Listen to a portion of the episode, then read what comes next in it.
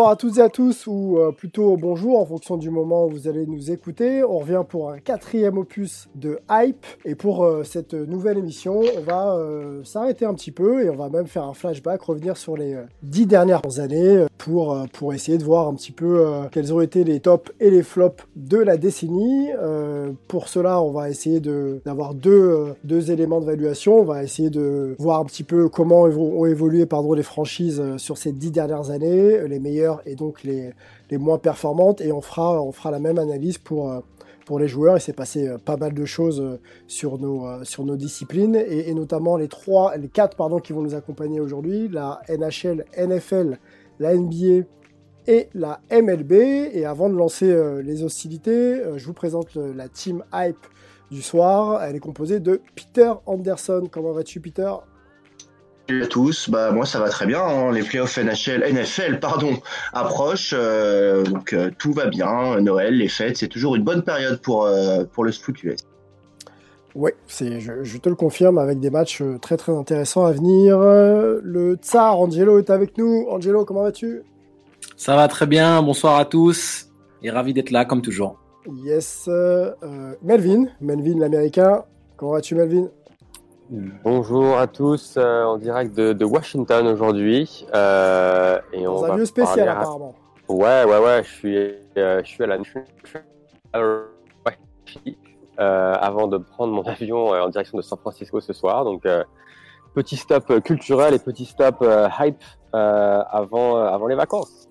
Ok, Martin pour la MLB est là, c'est sa deuxième, il lâche pas le mic, il a aimé et il revient. Salut Martin, comment vas-tu? Salut, bonsoir à tous. Euh, bah, ravi de, de, revenir et que vous m'accueillez une nouvelle fois. Et puis hâte de parler de ces dix années euh, on a aussi Charles qui est avec nous. On va commencer par Charles et, euh, la NHL. Et bonjour Sylvain, bonjour à toutes et à tous. On va commencer par la franchise top de cette dernière décennie, la plus titrée évidemment, la dynastie des Blackhawks de Chicago hein, qui ont disputé trois finales pour euh, trois titres en 2010, 2013 et 2015. Aucune équipe n'a fait mieux sur cette dernière décennie. Alors comment euh, ça s'est construit? Eh bien, les choix de draft ont été bons, très bons même. Patrick Kane, Jonathan Taves, Duncan Keith. Et on a su, oui, construire hein, du côté de, de, cette équipe autour de ces joueurs un véritable rouleau compresseur, 8 présences en playoff sur 10 euh, avec une finale de conférence supplémentaire avec euh, une défaite dramatique hein, contre les Kings de Los Angeles en, en 7 matchs. Euh, ces deux dernières saisons, eh bien on est plus passé en mode reconstruction mais c'est normal après tant d'années victorieuses.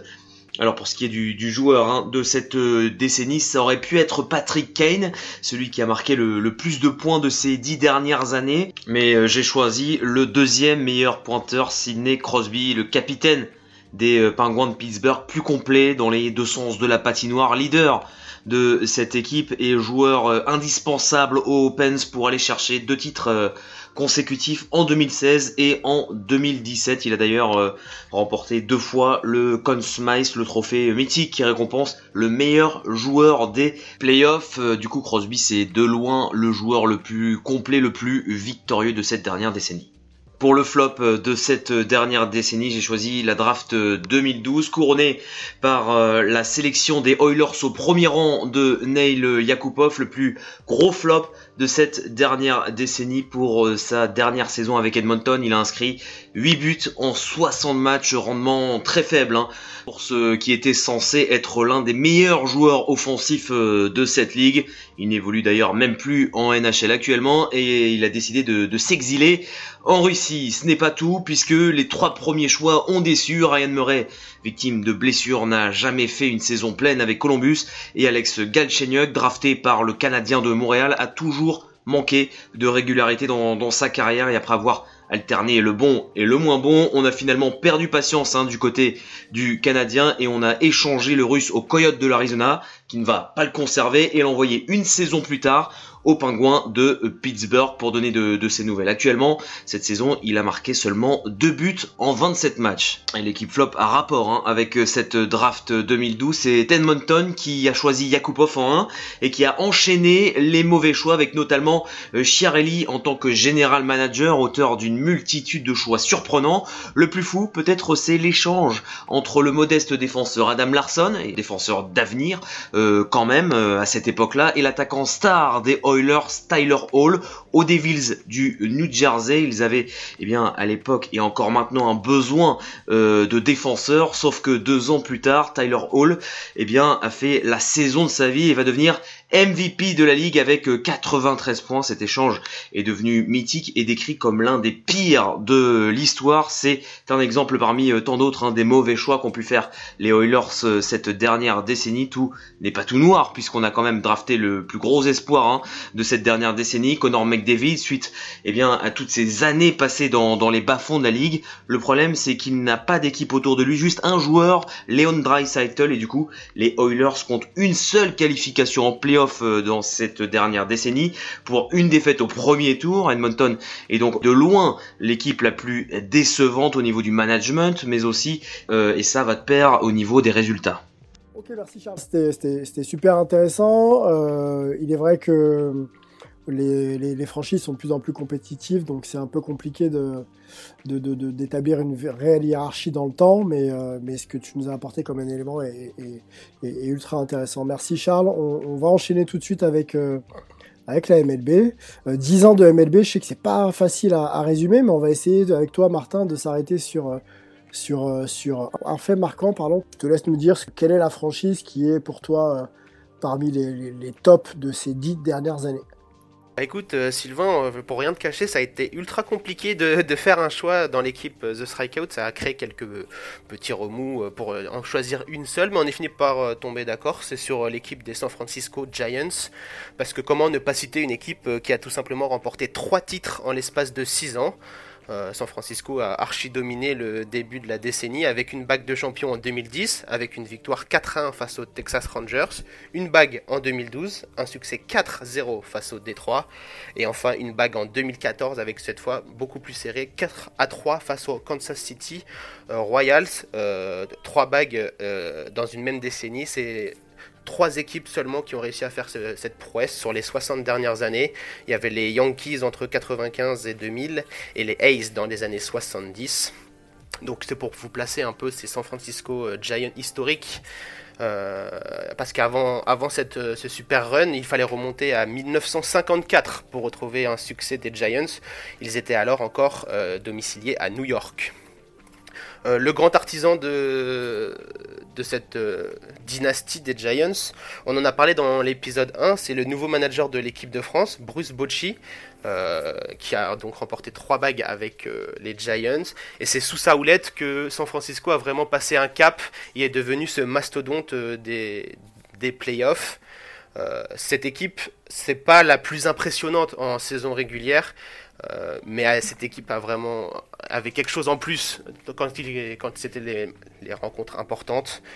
Euh, je pense que c'était un groupe, il y avait un groupe avec euh, pas mal de qualité, avec des joueurs de très grands, de talents comme Buster Posey, comme Pablo Sandoval, si on soit citer des batteurs, ou des lanceurs comme Tim Lensekum, Sergio Romo ou encore Brian Wilson c'était vraiment un groupe euh, qui savait se, démener en, playoff et euh, c'est vraiment ça qui a fait la, différence. Mais si San Francisco peut arborer trois bannières de champion dans son stade, c'est grâce euh, en grande partie à, sa pépite Madison Bumgarner. On était obligé de le, mettre avec cette, franchise des Giants. Il a été drafté et formé par, par, par cette équipe et Bumgarner va tout simplement éclabousser la post-saison de de son talent. Euh, en 2010, lors du premier titre, il est rookie et euh, il va lancer 8 manches lors des World Series 2010. Sachant qu'un match, euh, généralement, ça dure 9 manches, donc vous voyez un peu l'étendue du talent du garçon. il n'aura concédé que 3 coups sûrs et aucun point. Une prestation vraiment XXL et c'est le début de la légende de Boomgarner et, et des Giants. En 2012, il remet ça tout simplement. Euh, Baumgartner se transforme en monstre lors des World Series, avec cette fois pas 8 manches, mais 7 manches lancées, mais seulement 2 petits coups sûrs et toujours aucun point encaissé. encaissé pardonnez-moi. Donc à ce moment-là, Baumgartner, 22 ans, 2 titres et aucun point encaissé en World Series. Donc euh, c'est vraiment, euh, c'est vraiment lui la, star des, Giants et c'est euh, lui qui porte un peu cette équipe à, ce- niveau et vers, les bagues. Et après c'est 2014 donc peut-être sans doute le plus beau titre de cette équipe et de cette franchise puisqu'elles devront passer d'abord par un match de wildcard pour se qualifier en post-season et après pour remonter tous les échelons. Et euh, il sera, Baumgartner, il sera MVP des finales de conférence, MVP de la finale, où il lancera dans trois matchs, sachant que les World Series se sont disputés en 7. Il, aura donc participé à presque la moitié des matchs euh, de, de ces World Series 2014, et c'est vraiment un exploit pour un lanceur, parce qu'en baseball, euh, un lanceur ne lance pas tous les matchs, il lance entre 3 et 4 matchs de repos, entre... entre 3 et 4 jours de repos entre chaque match pour, pour retrouver l'essentiel de ses capacités. Donc là, Baumgartner, lui, il a, fait fi de ça et il a, il a joué dans, dans 3 matchs. Donc euh, voilà, je- euh, on était obligé de, de lier Madison Baumgartner et ses San Francisco euh, Giants. Euh, C'était vraiment une, superbe, une superbe dynastie. Je le répète, San Francisco, ce n'était pas l'équipe la plus impressionnante dans le sport durant cette, euh, durant cette décennie. Elle, aura pas, elle gagné aucune fois 100 matchs en saison régulière, mais c'est vraiment cette capacité à toujours être là au, répondre présent en, post-saison. Et c'est peut-être, on peut se targuer que c'est sans doute la meilleure équipe de la décennie.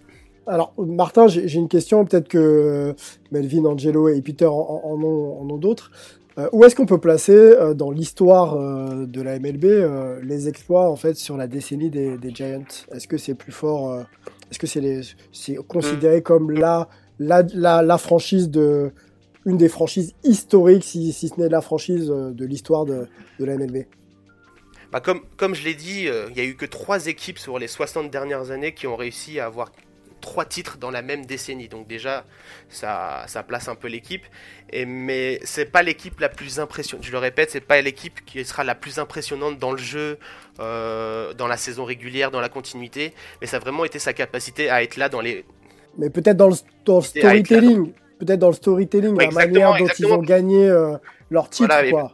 Exactement, donc là il y a un joueur qui Baumgartner qui s'est dépassé, c'est lui avec lui, les Giants ont grandi avec lui, il a tout gagné avec eux et euh, les Giants, j'avais dit, ils avaient pas gagné, ils pas gagné depuis 1954, c'était le retour euh, c'était l'arrivée de la franchise à San Francisco, c'était les premiers titres pour les San Francisco Giants, donc ça a vraiment été quelque chose.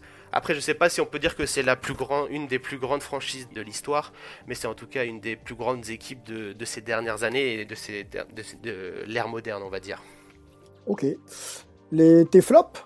Tes flops euh, Ton flop, pardon Ton flop, Martin Bah, bah, et on a, on, là aussi, on a hésité avec l'équipe euh, The Strikeout. euh, on aurait pu parler des White Sox de Chicago, des Miami Marlins ou encore des Los Angeles Angels euh, qui sont en train de gâcher le talent de Mike Trout. On y reviendra.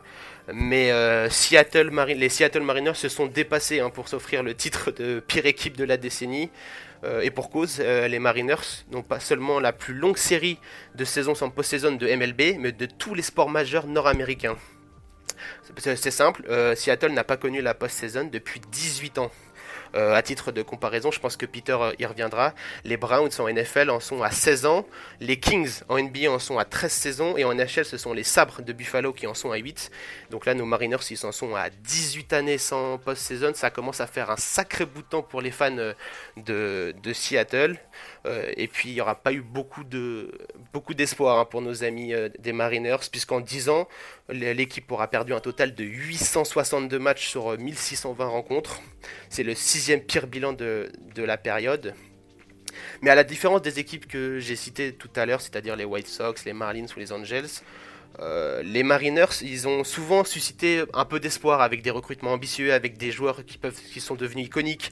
Je pense à Ishiro Suzuki, rookie MVP de l'année pour euh, en 2001, le, le, japonais. On pense aussi à Félix Hernandez qui a très longtemps tenu la baraque à lui tout seul.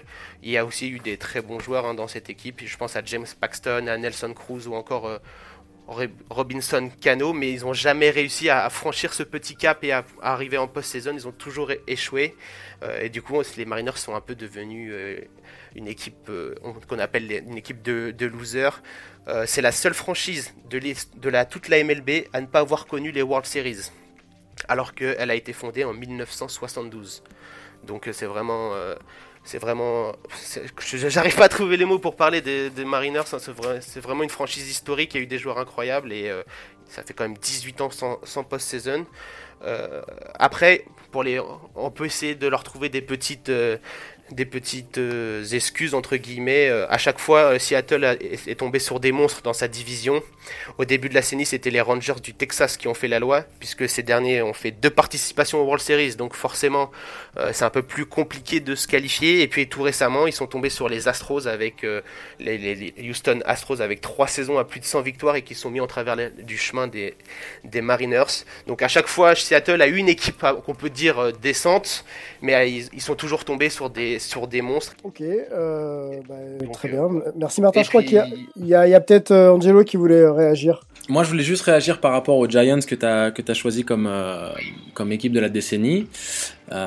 une fois que je suis arrivé aux États-Unis, alors que le baseball, ça m'était complètement inconnu, j'ai dû un peu m'enticher de, de, cette, de ce sport, puisque j'ai eu l'opportunité dès ma première semaine d'aller voir les Dodgers contre les Giants. Donc, c'est un peu un peu spécial. Alors j'ai pas su l'apprécier à sa juste valeur à ce moment-là, mais maintenant je me rends compte de, l'honneur que j'ai eu. Mais euh, moi je pensais plus par exemple au Boston, euh, au Boston Red Sox qui ont fait, je pense, une des en 2018 quand ils gagnent, ils ont peut-être une des toutes meilleures équipes de tous les temps quand tu penses au bilan. Et, ils gagnent deux titres sur la décennie. Alors ils en ont un de moins que les Giants, mais au final ils ont été quand même plus marquants vis-à-vis de la de leur réussite euh, euh, dans l'instant T, parce qu'ils ont vraiment marqué l'histoire. Les Giants ils sont plus imposés un peu comme les Spurs en NBA sur de la durée avec trois titres, mais les Red Sox ils, pourraient vraiment prétendre à l'équipe de la décennie par rapport à ce qu'ils ont euh, à ce qu'ils ont accompli dans l'absolu, si tu veux c'est vrai que l'année 2018 a été euh, incroyable pour les Boston Red Sox, mais les Red Sox, ils, ont l'avantage de faire des montagnes russes. Euh, en, saison régulière, ils sont capables de ne pas se qualifier et après de gagner les, World Series derrière.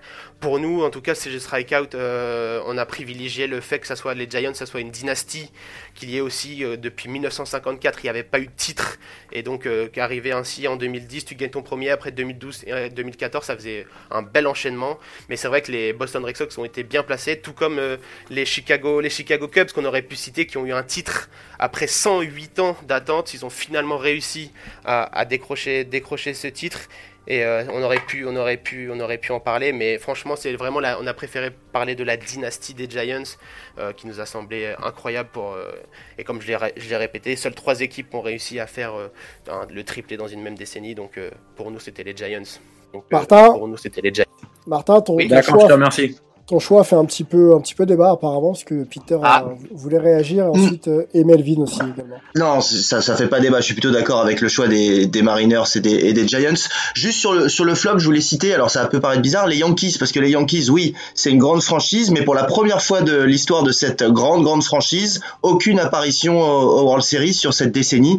Donc c'est un flop au niveau pour, euh, pour cette franchise-là. Je pense que Martin peut confirmer. Exactement. Bah, ils étaient bien placés dans, dans nos flops, mais on peut pas parler de flop quand. bien sûr, c'est pour ça que je voulais juste le dire en remarque. Ouais, ouais. Quand elle est... exactement, tu as, tout à fait raison, mais on peut pas vraiment parler de, de flop pour les Yankees qui, sont, qui arrivent à aller toujours en post-saison, ils vont loin. Après, ils tombent contre les Boston en 2018, incroyable. Ils tombent contre les Astros en 2017. Euh, donc, ils n'ont pas, ils ont pas vraiment eu de chance non plus. On peut pas parler de flop, mais c'est vrai que ça mérite quand même une, un petit tacle pour nos amis des, des Yankees de pas réussir à avoir décroché le titre. Mais je pense que ça ne saurait tarder. On aurait pu mettre un petit tacle également aux Los Angeles Dodgers qui, qui, sont, qui ont perdu plusieurs fois en World Series durant cette décennie, mais comment mettre un flop quand tu arrives en World Series et que tu gagnes 5-6 euh, fois de suite ta division? Donc pour nous, les Mariners se sont imposés vraiment comme, euh, comme le flop avec ces 18 années sans post-season et les Giants pour cette dynastie. Faut pas oublier que les Yankees gagnent plus de 100 matchs hein, l'année où ils se font sortir par, euh, par Boston. Donc c'est quand même une énorme saison. Oui, mais pour une franchise comme les Yankees, pas aller World Series euh, sur, pendant 10 ans, c'est euh, pour leurs fans, c'est euh, catastrophique. Surtout quand tu claques des immenses salaires dans John, Carlos Stanton ou Gerrit Cole. Mais comme j'ai dit, je pense que ça ne devrait plus tarder. Je pense qu'ils vont pas tarder à y retourner. Voilà, je m'inquiète pas non plus avec Gary Cole, ça devrait, ça devrait aller. Exactement. Alors moi pour le coup j'avais pas pareil non plus pas de débat sur le choix euh, sur le choix des San Francisco Giants forcément, euh, mais je voulais juste partager une petite anecdote avec euh, avec toute la team, c'est que moi je suis arrivé à SF euh, en novembre 2011 et euh, donc en 8 ans à SF j'ai eu euh, trois World Series, j'ai eu un Super Bowl et j'ai eu cinq finales NBA dont trois titres NBA avec les Warriors. Donc SF a aussi peut-être le, le titre de, de ville la plus la plus successful de la décennie côté côté États-Unis. Et d'ailleurs peut-être qu'on peut d'ailleurs euh, du coup enchaîner avec avec avec les Warriors. Pour nous euh, pour pour nous c'est un choix choix indiscutable. Donc juste si on revient euh, en chiffres sur les sur la décennie des Warriors c'est cinq finales c'est trois titres. Euh, mais c'est aussi euh, un record de victoires sur une saison avec euh, 73 victoires et 9 défaites en 2016, donc en battant le, le record mythique et que tout le monde pensait euh, euh, qu'on pouvait pas aller le chercher, le record, le record des Bulls de, euh, euh, de 96. Donc euh, donc c'est vraiment un choix, euh, un choix, je pense aussi pareil, il n'y a pas débat. Pour moi qui ai eu l'occasion de, de vraiment voir la, euh, la, la, la, croissance des Warriors avec ben, d'abord un le, la construction de l'équipe via la draft avec Steph Curry, Clay Thompson, Draymond Green et petit à petit ils ont réussi à, à, à franchir les, les, les échelons d'abord avec Mark Jackson en, en, posant les bases d'une défense euh, dont on oublie souvent mais qui a, qui a, été une défense une défense les plus euh, les plus euh, bah, meilleures défenses de la de la décennie. Et après quand Steve Kerr est arrivé ça a été un jeu euh, collectif absolument euh, absolument exceptionnel qui mettait au service donc de, tous ces tous ces talents individuels donc pour moi, c'est forcément, euh, c'est forcément l'équipe l'équipe de la décennie. Il y a surtout un élément que tu as mentionné, Melvin, hein, qui est le plus important, c'est ils se sont construits. C'est-à-dire qu'ils ont passé les étapes. Euh, ça a été une, équipe qui était hors playoff pendant un moment. Ils ont commencé à drafter. L'équipe s'est structurée. Mark Jackson a posé les, les bases défensivement. Et ensuite, euh, ils ont réussi à démocratiser le jeu euh, écarté qui privilégie le shoot à trois points et la créativité plus que toute autre équipe dans la décennie. Dans la décennie, on sait que Steph Curry a révolutionné le jeu à lui tout seul, mais il, il est, je pense, euh, un élément dans ce collectif des Warriors qui a révolutionné dans sa globalité le jeu pratiqué. Parce qu'un joueur peut influencer tel qu'un Michael Jordan ou autre euh, et donner une nouvelle perspective, mais une équipe imprègne une philosophie qui, au final, puisque c'est la réussite, puisque c'est la formule qui gagne, inspire les autres équipes de la NBA à, faire de même. Et euh, ce qui est beaucoup plus révélateur que par exemple les trois amigos de Miami, qui a été un alliage de talents qui, qui était, on va dire, euh, euh, plus stratégisé en coulisses avec un Pat Riley à la baguette, mais c'était de rassembler des grosses stars et de les faire jouer ensemble. Et c'est toujours plus facile de jouer avec les Brand James. Les Warriors se sont construits par la draft et c'est ça qui est le plus impressionnant pour moi. Ouais, je pense que un, truc que tu euh, que tu viens de dire, c'est que cette démocratisation, euh, un, ça, ça, a aussi imprégné le reste de la NBA donc dans les années, dans cette, cette dernière décennie, mais ça a aussi permis d'attirer d'attirer Kevin Durant parce que je pense que Kevin Durant si on n'a pas s'il n'y a pas cette euh, cette vision des Warriors de l'extérieur de joie de vivre de joie de jouer ensemble de balles de ballons qui bougent euh, Kevin Durant il vient pas euh, il, vient pas aux Warriors.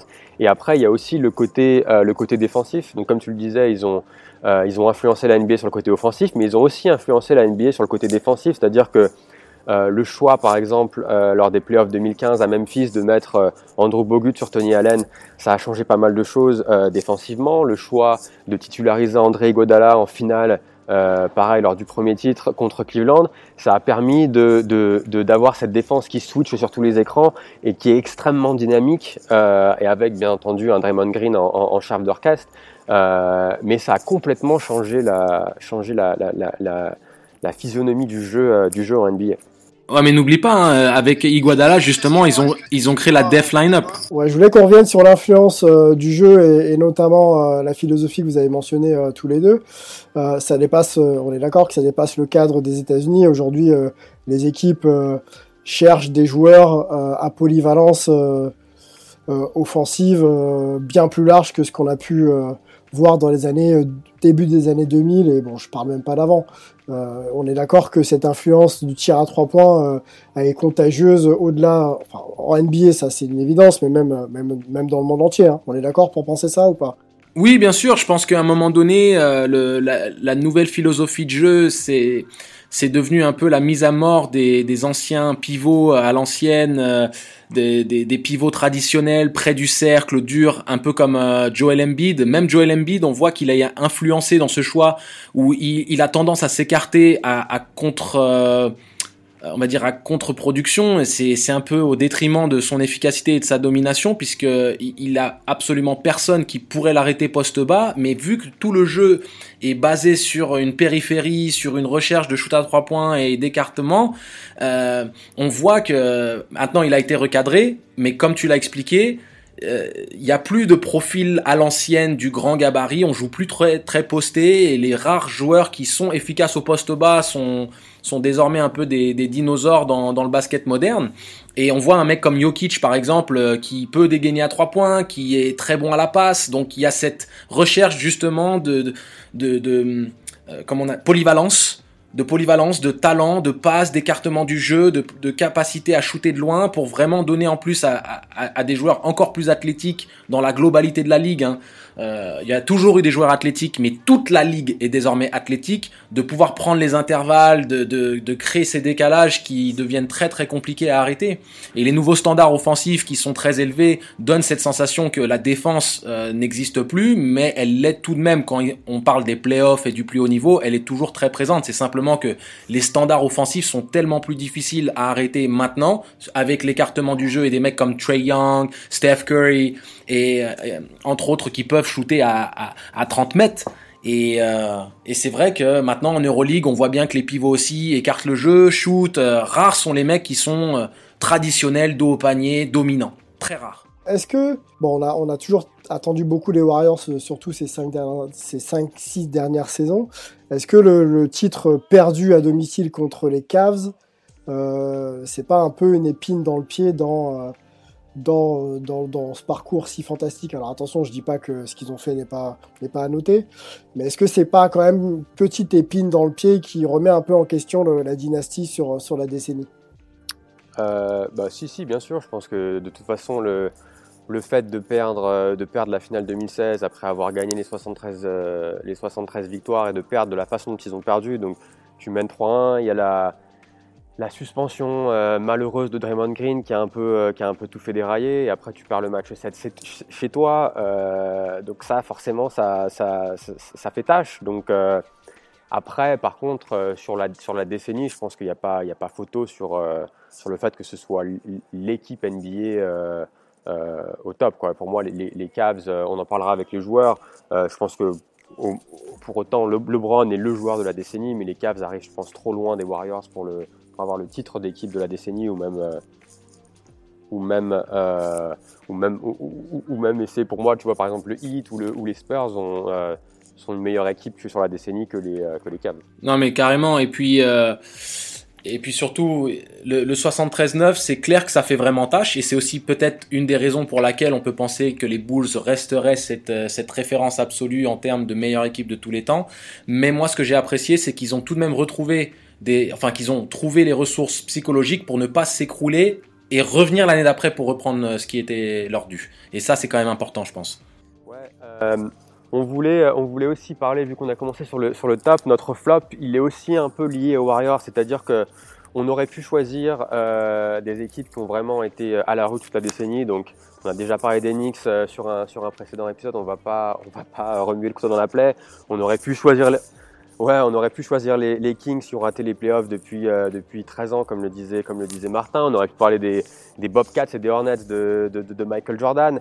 Euh, mais nous, on est parti sur les Los Angeles Clippers. Alors, pourquoi les Los Angeles Clippers? Parce que euh, surtout par rapport aux attentes qu'il y avait derrière, derrière eux, après, surtout après l'arrivée de, de Chris Paul, euh, donc et la naissance de, de, de l'équipe qu'on appelait Lab City mais c'est vraiment devenu au final Flap City parce que bah, c'était une des meilleures équipes de l'Ouest, mais ils n'ont jamais réussi à, à, passer ce cap. Ils n'ont jamais réussi à aller plus loin que le deuxième tour des playoffs. Mais qu'est-ce qu'on euh, attendait réellement d'eux, euh, Melvin? Excuse-moi. Qu'est-ce qu'on attendait vraiment d'eux? Est-ce que eux avaient affiché, bon, je pense qu'ils avaient affiché au moins une finale NBA, mais est-ce que réellement ils étaient en mesure, avec la concurrence qu'il y avait à ce moment-là, d'aller vraiment, vraiment chatouiller, chatouiller un LeBron ou alors, carrément prendre un titre? Est-ce que c'était possible? Déjà, je pense que oui, c'était un, objectif atteignable de, au moins de gagner la conférence Ouest et d'aller en finale NBA. Euh, ou au moins d'aller en finale de conférence. Euh, malheureusement, ça n'a pas été le cas.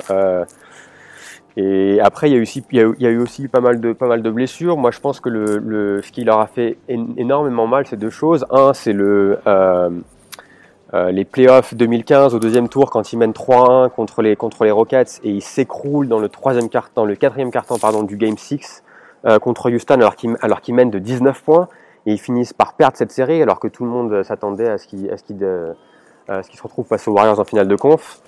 Euh, et après ça, ça a été un peu la descente aux enfers. L'année d'après, ils perdent contre les contre les Blazers au premier tour avec euh, deux blessures, deux grosses blessures pour Chris Paul et pour Blake Griffin. Et après l'année, euh, la dernière année de, de, de, de Chris Paul euh, aux Clippers, ils perdent contre Utah dans un match 7 à domicile et j'avais eu l'occasion d'être d'être au Staples Center pour, pour Basket USA pour couvrir ce match et j'avais l'impression d'être dans un match de, de, de, décembre en saison régulière. Il n'y avait aucune, aucune ambiance. On a l'impression qu'il n'y avait pas de pas, d'identité dans cette équipe, pas de pas de, cœur, pas d'âme. Et au final, ils perdent ils perdent un peu euh, logiquement. Donc pour moi, c'est c'est, la grosse déception de cette décennie. Et en plus, on n'a même pas parlé encore du, du, scandale autour de Donald Sterling, qui est hors euh, en dehors du parquet, mais qui est aussi qui aussi rentre dans le, rentre dans, cette prise dans cette décision. Mais le, vrai problème en plus, c'est que ce qu'il faut mettre en ce qu'il faut prendre en considération quand on parle des, des Clippers, c'est qu'ils avaient niveau talent le roster pour pouvoir sortir à l'ouest. Parce que c'est pas simplement qu'on a des attentes un peu mal placées parce qu'ils sont spectaculaires, c'est qu'ils avaient la profondeur de banc, ils avaient le, le, le sixième homme parfait pour pouvoir euh, sortir de sa boîte en playoff dans les moments difficiles. Et euh, on pouvait parler au début que Del Negro c'était un coach qui avait pas forcément la poigne, mais ils avaient tout de même fait une grosse saison. Chris Paul était déjà arrivé. Ils font venir Doc Rivers qui a la légitimité d'avoir emmené les Boston Celtics euh, au titre et qui est capable de gérer les gros égaux. Donc tu te dis que ce qui se passe entre Chris Paul, Blake Griffin et tout le reste, tu sais qu'avec les gros égaux qui étaient Garnett, Ray Allen, Paul Pierce, même Rondo, il a réussi à faire marcher tout ça, donc il y a plus d'excuses en fait à ce niveau-là. Tu peux pas dire que oui, mais ils sont pas bien entourés, ils ont pas forcément le coach, ils ont pas le management. Non, ils avaient le talent, ils ont fait trois saisons à quasiment 60 victoires, donc on peut pas dire qu'ils avaient pas la réussite sur le terrain. Si ils avoisinaient les 48, 49 victoires, on voit qu'il manque quelque chose. En saison régulière, ils ont approché et avoisiné les 60 victoires trois fois. Ils ont fini dans le top 4 de la ligue quasiment systématique sur la décennie. Et à ce moment-là, tu te dis que, ok, comme tu dis, ils mènent 3-1, ils s'écroulent totalement, ils ont la possibilité de faire les choses, ils ont le talent, ils sont spectaculaires, toute la ligue les adore, Lob City, un peu comme l'Insanity à New York, Lob City, tout le monde ne parlait que de ça, et donc c'est vraiment une vraie c'est une déception tout simplement. Et euh, c'est pas nous qui sommes euh, dans des avec des attentes euh, surdimensionnées. Je pense que c'était légitime d'espérer que les Clippers fassent au moins une finale de conférence un game 7 un truc qui qui sorte de cette morosité de se faire sortir quasiment systématiquement au premier tour et de faire deux fois une demi-finale de conférence et de en plus avoir les clés pour sortir et s'écrouler comme ils l'ont fait euh, et, juste, tu vois, euh, pour revenir sur notre choix des Warriors, si tu regardes la, saison 2015, au début de l'année, euh, personne ne s'attendait à ce que les Warriors, déjà gagnent la conférence Ouest, même qu'ils soient au deuxième tour peut-être des playoffs, et encore moins de gagner le titre. Tu vois, si je pense que si tu fais ou si tu retournes sur les sondages qui avaient été faits avant la saison 2015, les Clippers faisaient partie des favoris et les Warriors ne faisaient pas partie des favoris. Et les Warriors ont réussi vraiment à inverser cette cette rivalité qui au final n'en a pas vraiment été une. Ils ont joué, ils ont joué une fois en playoff euh, la, dernière, saison de Mark Jackson où les, euh, Clippers gagnent en 7. Mais après ça, euh, je sais plus quel est le chiffre exact, mais euh, les, Clippers ne pouvaient plus gagner contre les Warriors et à chaque fois c'était même des, des sacrés roustes avec notamment des, performances exceptionnelles de, Curry à, à, l'Oracle ou même ce, cross qui avait fait tomber Chris Paul qui était arrivé un peu comme un symbole de la passation de, la passation de, de, de, de pouvoir entre, euh, entre, les, entre les Clippers, même pas de pouvoir, mais de, de, force entre les pouvoirs, entre les, les, pardon, les Clippers et les Warriors. Est-ce que tu as Aussi, peut-être Angelo, ouais, avant, de, avant de conclure sur la NBA et de passer à la NFL Ouais, je voulais juste dire, c'est peut-être aussi un peu symptomatique, euh, vu qu'on va en plus passer sur, euh, sur le flop euh, des autres et autres, mais Chris Paul, c'est symptomatique en fait de sa carrière, parce qu'il a jamais été capable de mener à bien cet objectif d'aller loin en playoff, de gagner un titre. Ça a toujours été un joueur très fort individuellement, mais qui n'a jamais été un leader de troupe. Il était insupportable. Il a perdu son vestiaire. Et, euh, c'est aussi une des raisons, je pense, il y a Sterling euh, dans les coulisses qui faisait n'importe quoi, il y a Chris Paul sur le terrain qui était insupportable et qui a perdu, quand on sait en plus de pas s'entendre avec Blake Griffin et DeAndre Jordan, c'est difficile, ce sont des mecs super humains, très, très accessibles, bons coéquipiers, et c'est une des, des clés, je pense, de l'échec Clippers sur cette décennie. Ok, Bon, bah, moi je suis assez d'accord avec vous. Hein. C'est vrai que j'ai pas donné mon avis pour, euh, pour le moment, mais, euh, mais vos choix sont bons et, notamment celui des Clippers, euh, c'est clairement une catastrophe industrielle. Mais il y a, y a, un marché, il y a un intérêt, il y a une histoire à construire, il y a des joueurs, il y a un coach, il y a en tout cas une dynamique avec un président qui veut gagner. Et, pour autant, ça s'est pas fait. Et, il n'y a même pas eu un mince espoir que ça se fasse. Donc, et sur plusieurs saisons. Donc pour le coup, euh, c'est une vraie déception. On ne peut pas mettre euh, en exergue d'autres franchises qui se reconstruisent et qui n'ont pas réellement des, projets euh, aboutis. Je pense aux Suns, je pense aux Sixers du début de, du début de décennie. voilà, on peut pas les comparer. Il y a un candidat quand même. Pardon? Il y a candidat. Les Kings, étaient un bon candidat, mais c'était quand même un ton en dessous. C'était quand même un ton en dessous. C'est clair que les, les, les, Clippers, c'était quand même euh, assez décevant sur cette décennie.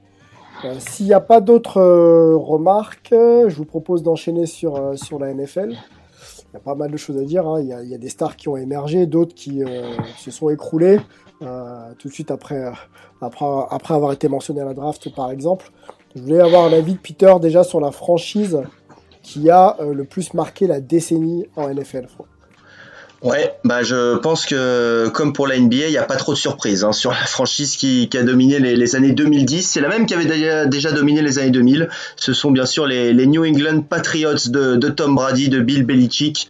Les Patriots qui euh, avaient remporté trois Super Bowls dans les années 2000. ils ont récidivé lors des dernières années avec euh, une victoire au Super Bowl en 2014 contre Seattle, une victoire en 2016 face à Atlanta avec un comeback incroyable, on s'en rappelle. Et puis le dernier Super Bowl remporté euh, face aux Rams. En plus de ça, ils en ont également perdu deux des Super Bowls depuis 2010 euh, et ils ont participé à quatre des cinq derniers Super Bowls, tout ça avec un Tom Brady à 42 ans et c'est surtout une franchise incroyablement bien géré. C'est une vraie dynastie avec un, trio, le propriétaire Robert Kraft, le head coach Bill Belichick et Tom Brady au poste de, quarterback, un trio qui fonctionne parfaitement. Ça gagne, ça gagne, ça ne fait que gagner depuis, euh, depuis maintenant 20 ans, même si on parle que des 10 dernières années, avec euh, justement sur ces 10 dernières années au moins 10 victoires à chaque saison et 10 victoires en NFL sur 16 matchs.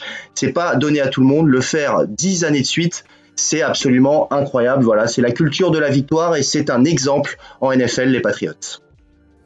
Peter, si tu devais, euh, euh, euh, disqualifier les, Patriots et choisir une autre équipe ou plusieurs autres équipes, qui serait dans ton, top 3 de la, de la décennie? Euh, c'est compliqué, mais je pense que je regarderai dans, dans l'autre conférence. Alors les, j'aurais envie de citer alors les, Packers parce que parce que Aaron Rodgers, hein, Aaron Rodgers, même s'il y a, y a pas eu vraiment de, de gros résultats, mais mais euh, mais les Packers avec avec Aaron Rodgers sont sont toujours plus ou moins là. Euh, et puis euh, et puis sinon, bah, du côté de, l'AFC, au côté des Patriots, hein, tout le monde a essayé. Peu de gens ont, réussi. Les, Steelers qui sont aussi toujours là, toujours en playoff, mais ils butent toujours sur euh, sur cette équipe des, Patriots. Et puis là, récemment, on a les on a des, franchises qui montent. Hein, les Chiefs hein, depuis 3, 4, 5 ans, c'est très très intéressant la, franchise de, Kansas City, mais c'est dur quand même de voir une autre franchise à côté de celle des Patriots sur la sur la dernière décennie. Tant ils ont dominé, surdominé euh, Peter, j'ai une question pour toi euh, concernant les Patriots. Est-ce qu'on peut faire un parallèle avec euh, toutes ces équipes qui gagnent et qui font, qui font presque plus l'unanimité tant qu'ils sont dominants? On a entendu ça aussi pour les Warriors. ça devenait trop facile. Ils étaient voilà, protégés par les blessures, par les dieux, etc. Est-ce qu'avec les Patriots, on a ce même sentiment, c'est-à-dire que ok, on sait qu'ils vont au moins aller au Super Bowl et prendre un titre quasiment chaque saison. Est-ce qu'ils ont un peu ce, ce désamour Mais non. ou alors ça fait l'unanimité pardon complète? Alors euh, oui, c'est forcément quand on ne fait que gagner, au bout d'un moment, euh, l'opinion publique se, se retourne hein, contre vous, c'est normal.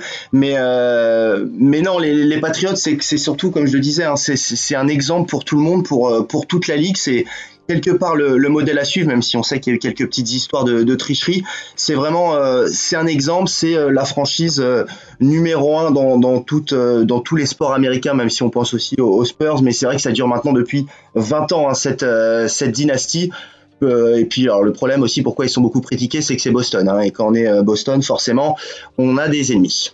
Ah, écoute, euh, moi je voulais rebondir sur justement les affaires extra-sportives et les petites affaires de triche. Et je voulais savoir, par exemple, il y a eu l'affaire du Deflagate, je crois, il me semble que ça s'appelait comme ça, euh, avec les ballons sous-gonflés. Est-ce que ça a eu un impact? Est-ce que ça a un impact sur euh, la vision qu'on a de cette dynastie des, des Patriots, comme peut avoir par exemple Houston Astros en ce moment avec leur, leur affaire extra-sportive? Est-ce que ça peut avoir un impact sur la dynastie ça a un impact sur la dynastie Patriots. Alors après, euh, voilà, ça dépend de, quel côté on, se positionne. Il y aura toujours une petite astérix avec euh, avec ce dont tu as parlé, euh, c'est-à-dire cette histoire euh, de Deflategate, il y a aussi eu hein, les, les, histoires de, de, de, caméras, de vidéos un peu un peu pirates, enfin d'entraînement filmé, c'est un peu interdit. C'est revenu là avec euh, il y a deux semaines une polémique où ils auraient filmé le, la touche des, des Bengals pour euh, comprendre les, les, différents signaux, les différents appels de jeu. Je pense que ça sera toujours à côté de, de plutôt attaché à cette franchise des Patriots, mais mais les résultats parlent avant ça et, et, le, et en NFL qui est une ligue faite pour qu'il y ait du renouvellement que, chaque année, justement, il y, a des nouvelles équipes qui montent, être aussi fort aussi longtemps, oui, peut-être qu'il y a eu des petites choses, la culture de la gagne dont je parlais qui a été poussée peut-être à l'extrême et parfois à la limite, mais quand même les résultats sont là et on peut rien enlever à Tom Brady et à Bill Belichick. Tes flops, euh, Peter, sur la décennie? Eh ben, mon flop, c'est l'inverse euh, total des, des Patriots, c'est-à-dire que New England, les, Patriots, c'est une franchise parfaitement gérée. Eh ben, euh, l'inverse, c'est les Browns, les Browns de, de, Cleveland qui sont plus allés en playoff depuis 2002. Et puisqu'on parle de cette décennie, ben, dans la saison 2010, on l'a dit, hein, les Patriots, ils ont toujours gagné 10 matchs. Et eh ben, les Browns, ils n'ont jamais gagné plus de 7 matchs sur une saison, 7 matchs sur les 16 hein, que compte une saison NFL. Ça veut dire que les Browns, depuis 2010, ils n'ont jamais eu euh, un bilan euh, positif sur, euh, sur une saison, ils sont pas allés en playoff, on l'a dit, et puis le gros problème, c'est la succession des, des quarterbacks, 17 quarterbacks différents sur les, les 10 dernières années, on peut pas gagner comme ça en, NFL. Et puis, on pensait que cette année, ça serait enfin la balle avec un petit peu de, stabilité avec Baker Mayfield au poste de quarterback. Il y a des stars qui sont, qui sont arrivés. Il y avait vraiment un effectif de qualité. Beaucoup les voyaient en, en playoff, mais finalement la tradition à Cleveland a été respectée. Les Browns ne seront pas en playoff. On l'a appris euh, ce dimanche avec la, défaite à domicile face à, face à Baltimore. Voilà, le, contre-exemple face aux Patriots, ce sont les Browns. Eh bien, je ne me rendais pas compte que les Browns, ça, allait, ça remontait à aussi longtemps.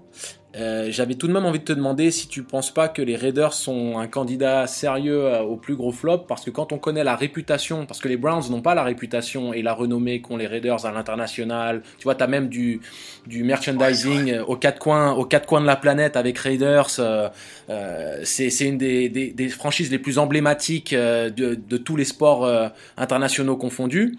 Et donc, eux aussi, on peut parler d'un gros manque de management, de, de, de cohérence dans leur choix, il, manque à l'appel, quoi, tout simplement. Ouais, Auckland, ils ont eu pendant longtemps euh, Al le, propriétaire, hein, qui est resté très très longtemps, qui était un peu connu pour être un, rebelle hein, parmi les, autres propriétaires dans la NFL. Ils ont un peu toujours fait ce qu'ils voulaient, les Raiders de, leur côté. Ça n'a pas trop fonctionné ces, dernières années, et justement sur cette dernière décennie, dans une, une division. Hein. en NFL, c'est très important, les équipes qui sont dans la, dans la même division. C'est aussi pour ça que les Patriots ont beaucoup de succès. Auckland est dans une division où, avec Kansas City, avec les Chargers, et avec Denver où il y a eu Peyton Manning et tout, il fallait, euh, il fallait quand même euh, un certain niveau qu'ils n'ont pas eu. Ils vont être à Las Vegas l'année prochaine. Ils ont signé John Gruden depuis maintenant deux saisons, head coach euh, extrêmement populaire et qui a déjà remporté un, Super Bowl. On va voir. En tout cas, ils sont plutôt sur une pente ascendante, mais c'est vrai qu'on aurait pu les citer parmi les, flops après les Browns parce que les Browns c'est encore un autre level. Mais bonne remarque.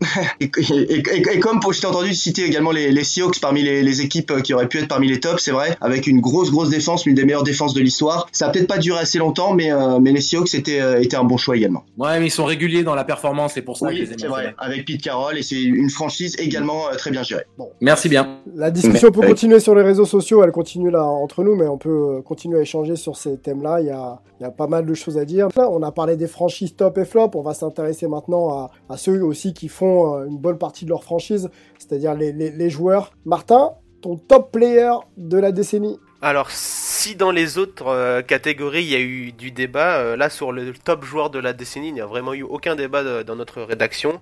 C'est tout simplement euh, Mike Trout, le joueur des Los Angeles Angels. Et par où par commencer? Il a été rookie de l'année en 2012. Il a trois titres de MVP et il a huit participations au All-Star Game. Le tout à seulement 28 ans au moment où on parle. Mike Trout est même dans son dans son prime et on le place déjà dans la conversation euh, du GOAT, euh, c'est dire euh, qu'il n'est c'est dire que le niveau de, de, ce joueur il est vraiment absolument parfait.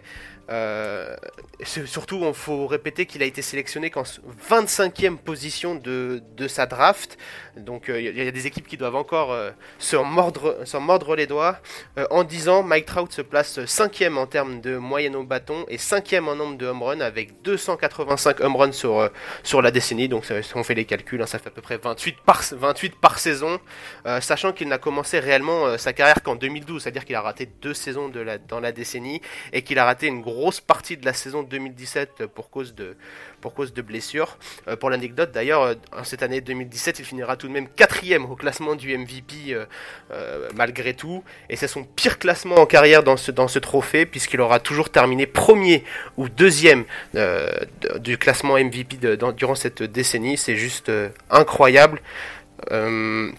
Son malheur, euh, je pense que l'équipe va vouloir en parler, c'est forcément d'avoir euh, de jouer dans une équipe qui ne lui permet pas d'évoluer euh, d'évoluer en playoff. Ouais, je crois que Melvin, Melvin voulait justement te relancer là-dessus là. Ses, apparitions en playoff, apparemment, c'est un peu court quand même. Hein. Ouais, ouais, ouais. Moi, c'est la question. Tu, tu, parlais des titres de MVP, tu parlais du All-Star Game.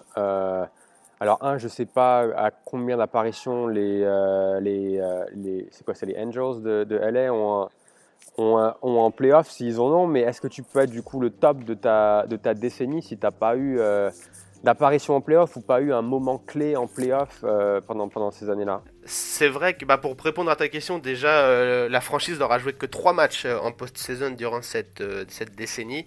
Donc effectivement c'est très peu, mais c'est aussi ça la beauté de Mike Trout, c'est qu'il est unanimement le meilleur joueur de la décennie, même s'il n'a pas participé au playoff. Je vous laisse imaginer s'il commence à jouer régulièrement en post-saison, je pense qu'il ne sera pas seulement dans la course du meilleur joueur de la décennie, mais peut-être dans la, dans la celle du meilleur joueur tout court.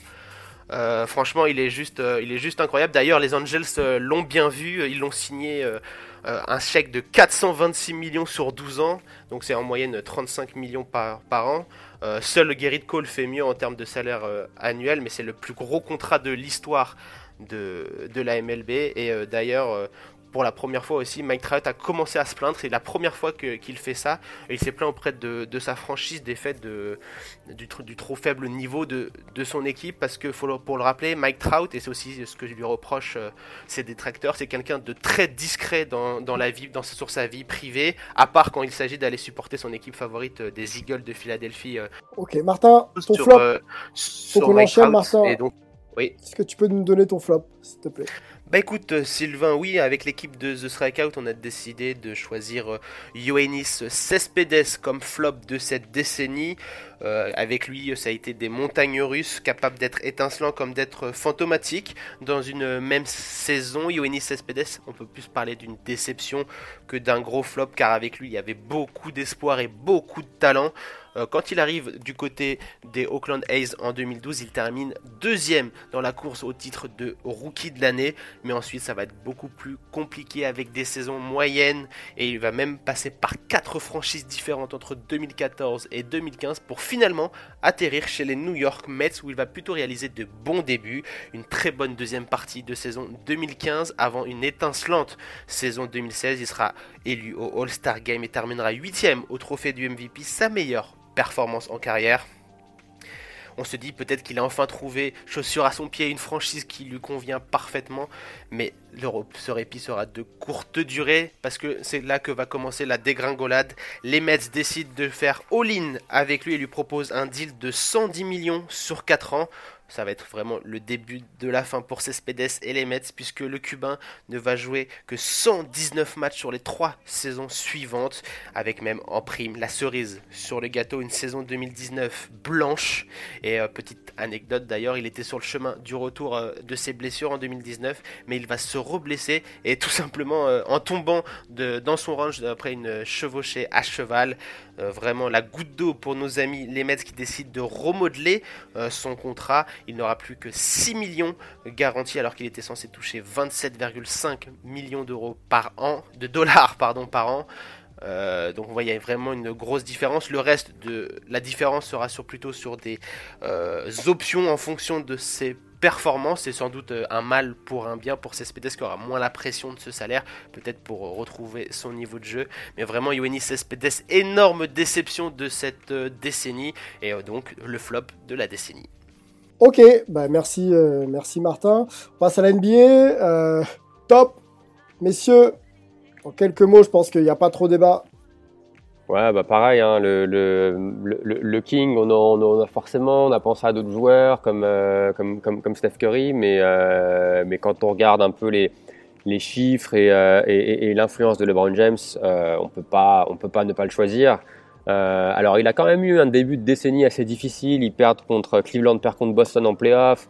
Il annonce le, son départ à, à, Miami via The Decision, qui a, fait, euh, qui a été euh, peut-être là une des raisons principales pour lesquelles tout le monde s'est mis à détester LeBron. Après, il y a eu la défaite contre les Mavs en finale 2011 où il passe complètement à côté. Mais par contre, après ça, ça a été, ça a été du, très très gros. donc 8 finales de, 8 finales de suite avec, avec deux équipes, donc avec Miami et avec, et avec Cleveland, trois titres, euh, dont le fameux retour de 3-1 face aux Warriors, et puis trois titres de MVP. Donc, euh, donc euh, je pense pas, Angelo, qu'est-ce que t'en penses? Je pense, je pense pas qu'on peut, qu'on peut choisir un autre joueur. Non, mais LeBron, c'est, c'est malheureusement pour tous les, les, amoureux de Steph Curry et, et ceux qui veulent croire dans le small guy, tu sais, c'est à un moment donné, le king, c'est le king même si Steph Curry il est exceptionnel, euh, même s'il y a d'autres joueurs qui ont, qui, qui, ont eu un impact incroyable, mais le King. Question, euh, question euh, Angelo, avant que tu te lances, parce que tu mentionnes Steph, je voudrais qu'on compare, si c'est possible, sur l'influence dans le jeu et l'aura que peuvent avoir ces deux joueurs. Pour moi, il y a similitude et il y a peut-être discussion parce que des joueurs qui font gagner leur équipe, qui avec Alors, c'est pas pareil. Attends, j'ai pas terminé. Et qui, et qui ont amené le jeu à être différent parce qu'ils ont eu eux-mêmes une approche du jeu différente. Est-ce qu'on peut pas mettre les mêmes au même niveau et regarder ensuite le nombre de victoires sur la décennie pour donner peut-être un peu de crédit. Je dis pas que Steph peut chatouiller LeBron, mais est-ce qu'il n'est pas dans la discussion de par euh, l'influence qu'il a eue, la révolution qu'il a amenée en NBA, les trois titres qu'il prend toujours face à LeBron, est-ce qu'on peut pas dire, et les deux titres de MVP, dont un euh, à l'unanimité, est-ce qu'on peut pas mettre Steph dans une discussion? Alors le problème avec Steph, c'est que aussi fort soit-il et ses titres de MVP en saison régulière, il n'a jamais été MVP des finales. C'est-à-dire qu'à un moment donné, ça a toujours été un de ses coéquipiers qui a euh, qui est sorti de sa boîte, qui a fait les performances, qui ont donné le petit coup de, de pouce. Ses productions statistiques ont tout le temps baissé en playoff en comparaison à la saison régulière. Donc c'est là où on peut pas forcément le mettre au même niveau qu'un LeBron qui lui généralement se transcende. Euh, en tout cas pour ce qui est de, de, de son, de son passage euh, à Cleveland, on, on se souvient qu'il a eu un gros raté contre Dallas et il a complètement disparu. Ce sera toujours ce qui, je pense, le mettra en dessous de Jordan dans les conversations du GOAT. Mais euh, dans l'absolu, LeBron rend son équipe meilleure. Steph Curry, si tu interchangeais LeBron et, et Steph Curry, les Cavs ne seraient jamais au même niveau. Euh, n'atteindrait probablement même pas le premier tour des playoffs. Et c'est là où tu te rends compte que LeBron, c'est une autre galaxie dans l'impact, dans, dans le, la puissance euh, de, de, performance qu'un Steph Curry, même si Steph a bien sûr révolutionné le jeu, mais c'est là où il est quand même un ton en dessous de LeBron. Ok, je crois qu'il y a Martin qui avait une, une petite réaction, et notamment Arden. Arden, je crois. Martin, non? Oui, excuse-moi de te, couper, euh, Melvin. Euh, pour moi, euh, James Harden, c'est l'un des plus grands attaquants de, de cette décennie. Est-ce que vous pensez qu'il a une conversation dans, dans cette discussion pour la décennie ou pas? Parce que vraiment, offensivement, il, apporte quelque chose, il est, toujours, il est toujours à marquer des points, et on sait qu'en basket, c'est presque le plus important. Est-ce que pour vous, il a une place avec LeBron, avec Steph Curry dans le classement des meilleurs joueurs de cette décennie? Alors pour moi, c'est un, un nom catégorique euh, rien que par rapport, et c'est un peu tu vois, ce que l'argument que je faisais avec Mike Trout, c'est que il a toujours, pour le coup, euh, vraiment baissé en playoff et passé à côté en playoff. Euh, après, c'est clair que par contre, c'est un talent offensif peut-être comme on n'en a jamais vu, et je pense que c'est plus sur la fin de la décennie. mais après, pour moi, tant qu'il n'aura pas plus de succès en playoff, à mon avis, ce sera difficile de le mettre, dans, cette, conversation. Donc à voir, je sais pas, sais pas ce que tu en penses Angelo, mais, mais pour moi c'est euh, non, pour moi c'était une course à, deux chevaux avec euh, LeBron d'un côté euh, et Steph de l'autre, et je pense que LeBron c'est aussi plus sur la durée, il a été là sur toute la décennie, Steph ça a été plus sur les, sur les 6-5 dernières années de la décennie que sur l'ensemble de, la, cette dernière décennie. Non mais tout à fait, tu sais, il faut, il faut prendre tous les paramètres en considération, on, on ne dénigre pas Steph Curry, au contraire, on, on est admiratif et on et, on adulte Steph pour euh, l'impact qu'il a eu sur la NBA et, la révolution qu'il a créée à quasiment lui tout seul. Mais c'est clair que LeBron, pour tous les facteurs que j'ai mentionnés plus tôt, et aussi par rapport à cette stabilité où à lui seul, il fait 8 finales d'affilée, ce qui est inégalé quasiment. Il faut retourner dans les années des, 60s avec les Boston Celtics et Bill Russell. C'est là où on voit quand même que c'est un autre délire. Alors, euh, juste un truc euh, sur, Vas-y, vas-y, vas-y. Un, ouais, un, dernier truc sur LeBron, c'est aussi euh, en dehors du terrain, as, euh, il a quand même, euh, il a permis un peu à la NBA d'être sur ces sujets un peu sociétaux, des problèmes sociétaux. Il n'hésite pas à répondre à un président Trump sur sur, sur Twitter. Il a lancé son, il a ouvert une école à Akron pour des enfants défavorisés. Il a lancé Uninterrupted, la plateforme média pour donner la parole aux joueurs sous diverses formes. Il a aussi changé le euh, les sponsorships que, les joueurs pouvaient avoir. Maintenant, c'est plus, des partnerships en essayant d'avoir des, parts en tant que propriétaire des différentes, marques. Donc ça, c'est aussi un, une des raisons pour laquelle, pour moi, il est le joueur de la décennie. Et, tu vois, si on, maintenant on se concentre sur le flop, euh, quelque part, il y a le joueur qui pour moi est le plus gros flop hein, de, la décennie. Il est un petit peu relié à LeBron parce que ça a été le premier choix de la draft des Cleveland Cavaliers. Euh, juste au moment où LeBron est revenu dans la franchise. Et euh, c'est euh, Bennett, notre ami Bennett. Qu'est-ce que t'en penses, Melvin? Bah écoute, je vais, je je vais, te laisser, je vais te laisser décrire ces, ces magnifiques années qu'il nous, qui, nous a données. Non, mais c'est absolument catastrophique. Déjà, il a le titre euh, euh, non officiel euh, de, plus, de pire premier choix de la draft de l'histoire de la NBA parce qu'à un moment donné, il fait pire que Wakandi ou Kwame Brown. Et ça, c'est, quand même assez fort parce que faut vraiment aller chercher loin. Euh, c'est pas le manque d'opportunités que le gamin ait eu en plus, mais il, il, finit sa carrière NBA de plus de 150 matchs avec des, des statistiques faméliques. Il a été échangé donc dans un package avec Wiggins euh, pour les Wolves euh, quand les Cavs ont récupéré Kevin Love et, euh, et pourtant les Wolves lui ont donné une opportunité de réussir, ils comptaient sur lui mais ils ont très vite vu que mentalement il n'avait pas l'étoffe pour pouvoir s'imposer en NBA et là où vraiment tu peux te dire que c'est un flop dans sa globalité, c'est que même quand il est parti à l'étranger pour essayer de, relancer sa carrière, il a eu des, statistiques faméliques. On voit très bien comparé, comparé à un Jimmer Fredette qui lui domine en Euroleague et a fait des statistiques en Chine euh, euh tout à fait dans le standard de, de, des stars NBA qui s'exilent là-bas. Euh, Bennett, il n'existe même pas quoi. 1,5 points en moyenne, une dizaine de minutes, sans relief, pas de spectacle, rien, aucun niveau. Bon, bah, ça, ça mérite d'être clair. Euh, je pense que c'est sûrement partagé. Dites-nous ce que vous en pensez. Euh, Bennett, c'est vrai que c'est gros flop et, euh, ses carrières complètement ratées. Alors après, est-ce qu'il pouvait faire mieux et est-ce qu'on en a peut-être trop attendu de lui?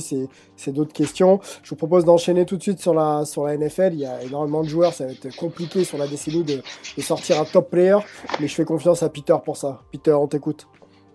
Euh, oui, oui. Alors moi, je tiens à dire aussi que je me suis concerté avec Benjamin Bernard, hein, qui était là la, semaine dernière. On s'est concerté tous les deux pour choisir nos, top équipes, flop équipes et, pour les joueurs. Et, euh, et, alors oui, tu dis que c'est compliqué, mais en même temps, euh, Tom Brady, j'ai envie de dire, parce que Tom Brady, euh, comme on a cité les Patriots, mais Tom Brady, c'est la pierre angulaire hein, de, de de cette franchise. On sait que le quarterback, c'est la position la plus importante, évidemment, en football américain. Il n'y a pas vraiment de comparaison dans, dans les autres sports. Donc Tom Brady, trois titres dans, dans cette décennie. Et surtout cette, euh, cette longévité incroyable. Il a débuté sa carrière en, en 2000. Il est dans sa 20e saison à 42 ans. Et il continue d'être euh, d'être performant, même s'il est un peu, on va pas se mentir, euh, sur la fin. Mais sur le déclin, ça commence, on va dire, mais il a quand même fait, on, je le répète, mais 4 des 5 derniers euh, Super Bowl. Et puis il a un bilan euh, exceptionnel en playoff. Personne lui arrive euh, à la hauteur, clairement. Sur cette décennie, en tout cas, Tom Brady est devenu le GOAT, le meilleur joueur de l'histoire du, du, football américain. Et il n'y a pas vraiment de débat là-dessus. Et ton, et ton flop, alors, ton flop player euh... Eh ben j'enchaîne. Le flop, alors euh, là aussi c'était compliqué parce que euh, tout à l'heure Angelo parlait de Dion Jordan. Ouais, il y a beaucoup de joueurs qui ont été draftés très haut et qui n'ont jamais vraiment euh, prouvé leur, leur potentiel ensuite arrivé en, en NFL.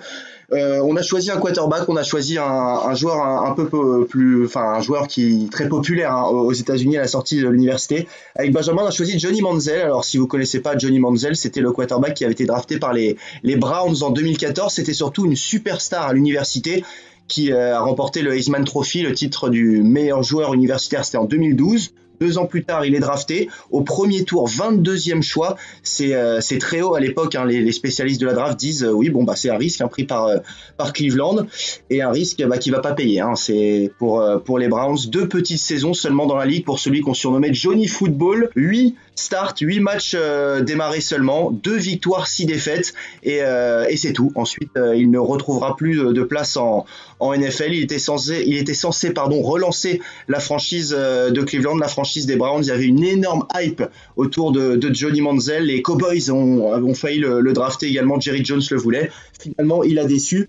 Et, euh, sur ces dix dernières années, on peut retenir euh, son nom comme vraiment l'une des grosses, grosses déceptions. Il n'est pas tombé au, bon endroit, c'est vrai, mais il a eu du mal et, il, est, resté que, que, deux saisons finalement dans la ligue. On parlait de Lamar Jackson la semaine dernière. Est-ce que euh, Lamar Jackson peut être le joueur de la prochaine décennie? Eh bien, euh, oui, parce que euh, d'ailleurs, je vais le comparer à celui qui est son remplaçant aujourd'hui, c'est Robert Griffin III. Lui aussi aurait pu être euh, cité parmi les, flops de la dernière décennie. Pour et Lamar Jackson, c'est un peu le même type de joueur, donc c'est un peu la même interrogation, même si Lamar Jackson, le talent est, est au-dessus, on l'a vu. Il faut surtout éviter les blessures avec ce genre de, de, quarterback très mobile, qui va chercher le contact, qui court beaucoup plus qu'un quarterback comme Tom Brady, comme Peyton Manning plus classique qui reste dans sa poche de protection et qui évite les contacts sauf s'il se fait saquer. Donc Lamar Jackson, oui, il a tout pour, comme Patrick Mahomes hein, du côté de, Kansas City et Deshaun Watson, même s'il est peut-être un petit cran en dessous. Les trois quarterbacks du futur, ils sont là. Lamar Jackson, s'il n'y a pas de blessure, on devrait euh, en reparler peut-être dans, dans 10 ans pour la prochaine décennie dans Hype. Messieurs, vous avez peut-être des réactions à apporter euh, au propos de Peter sur, euh, sur son, ses tops, ses flops? Oui, moi je voulais, si je peux me permettre, euh, l'histoire de Johnny Manziel, euh, est-ce que ça peut être la même pour euh, Baker Mayfield, donc la superstar au collège, drafté par, par les Browns? On a l'impression que c'est un peu le même pattern. Alors, oui, sauf que Baker Mayfield, déjà il a plus prouvé, hein, même sur la fin de saison dernière, cette saison c'est plus compliqué, mais sur la fin de saison dernière, il a déjà fait mieux que Johnny Manziel, hein. il a gagné des matchs, il a, sur certains jeux, sur certains, sur certains plays, il a vraiment montré qu'il était, qu'il avait le talent pour jouer en en, NFL. Donc, euh, j'espère pas pour lui, j'espère pas pour Cleveland. Hein. J'aimerais bien que Baker Mayfield euh, devienne un, quarterback, un franchise quarterback. Mais, euh, mais c'est vrai, tu as raison de, le dire, ça pourrait être le même destin. En tout cas, même si on, il part dans deux ans de la NFL, il aura quoi qu'il arrive une meilleure carrière que, que Johnny Manziel. Angelo, question peut-être? Moi, juste comme j'avais mentionné Dion Jordan, mais c'est aussi un peu personnalisé dans le sens où dès qu'un joueur des Ducks fait fait, fait un peu de la merde, excusez-moi de le dire comme ça, ça, ça fait toujours sourire parce qu'il y a une telle rivalité entre les Beavers et les Ducks que c'est un peu une guéguerre. Euh, on, on, se jette des crottes de nez au possible dès que l'opportunité se présente, donc euh, donc c'est pour ça j'en ai profité. T'as eu raison, t'as eu raison, on aime bien ce genre de rivalité, c'est très américain, on aime beaucoup. ah écoute, hein, si on s'imprègne pas de cette culture-là, euh, on, on, rate un truc. ok, bon, écoutez messieurs, je vous propose de, de conclure là-dessus, je pense qu'on on a fait le tour. Euh, je vous laisse nous dire, euh, on voulait évoquer bah, les, franchises qui étaient les mieux positionnées pour entrer dans cette nouvelle décennie et éventuellement se positionner comme des franchises très très importantes. Le temps nous manque. On arrive, c'est vrai, euh, pour certains, à la fin d'une ère, on a parlé de Tom Brady. Je pense qu'il ne sera pas là dans 5, 6, 7 ans. Euh, le Brown, peut-être pas. Donc, il y a peut-être un, des nouveaux, euh, des nouveaux joueurs émergents. Donc, on va essayer d'être attentif et de voir euh, quelle franchise, quel joueur peut, peut éclater euh, dans, dans, les, dans les semaines, dans les mois et dans les années à venir. On vous remercie d'avoir été là pour cette quatrième, quatrième opus de, de, Hype. On vous souhaite de très bonnes fêtes de fin d'année entre amis et en famille. Surtout, profitez-en bien pour vous ressourcer. quant à nous, on sera là. Pas d'émission la semaine prochaine, on sera de retour le 7 janvier pour réattaquer de plus belle sur euh, toutes les actus hype dans notre émission. Merci encore. À très bientôt. Bonne fête de fin d'année. Ciao.